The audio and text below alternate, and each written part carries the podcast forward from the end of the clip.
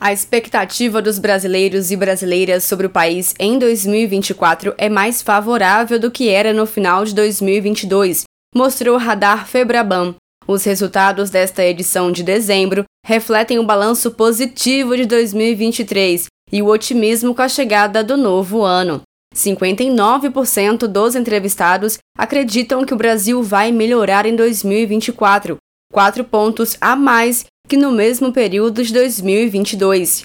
O número de pessimistas recuou no período, caindo de 26% em dezembro do ano passado para 17%. A pesquisa ainda mostra que 49% dos brasileiros e brasileiras acredita que o país está melhor do que no ano passado, maior percentual da série histórica no intervalo de 12 meses. Os números mostram o impacto das ações do governo Lula no país.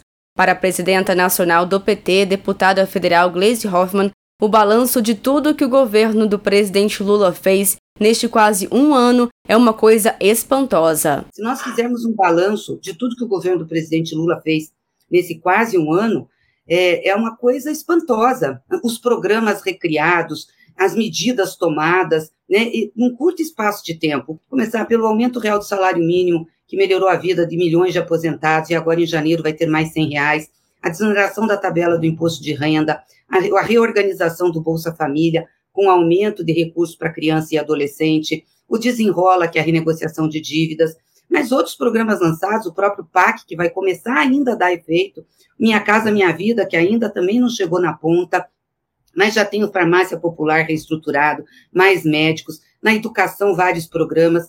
Então, é um governo de muita ação. Esse ano foi um ano também de preparação para tornar o Brasil atrativo de novo a grandes investimentos. E isso está acontecendo.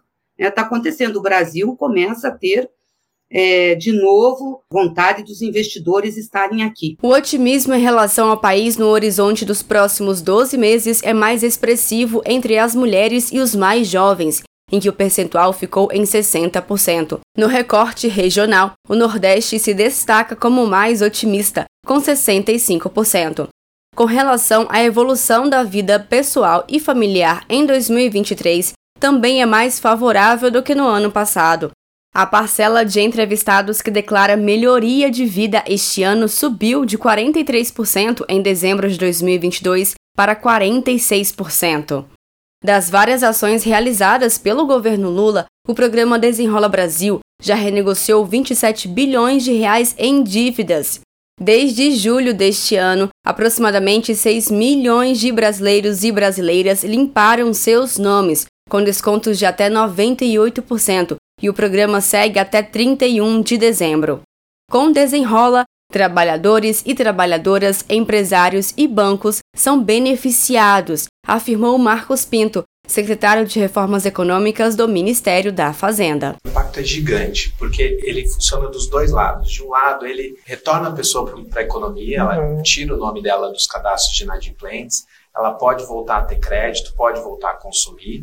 E do outro lado, do lado dos credores, os credores também recebem uma parcela do dinheiro, eles conseguem renegociar a dívida e abrem mais espaço para dar crédito para a população. Isso tudo acelera a economia. Tanto os trabalhadores, quanto os, os, empresários, tanto os bancos, quanto os devedores são beneficiados pelo programa e a economia como um todo volta a girar. A pesquisa Febraban mostrou ainda a percepção da inflação entre 2022 e 2023. A opinião de que os preços aumentaram ou aumentaram muito registrou queda de 79% em dezembro de 2022 para 54%. Paralelamente, os que apontam diminuição da inflação passaram de 10% para 24% no mesmo período, e a parcela que enxerga a estabilidade dos preços praticamente dobrou, indo de 11% para 20%.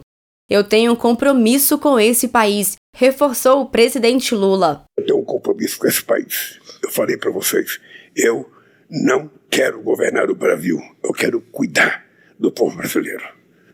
Cuidar. Cuidar de cada criança, de cada mulher, de cada homem, de cada trabalhador, de cada morador de rua que eu pretendo tirar da rua. Ou seja, o que eu quero, na verdade, é um sonho que todo mundo quer: viver dignamente, viver com respeito, trabalhar, estudar, levar comida para cada um no final do mês, às custas do trabalho do homem e da mulher, e viver sorrindo.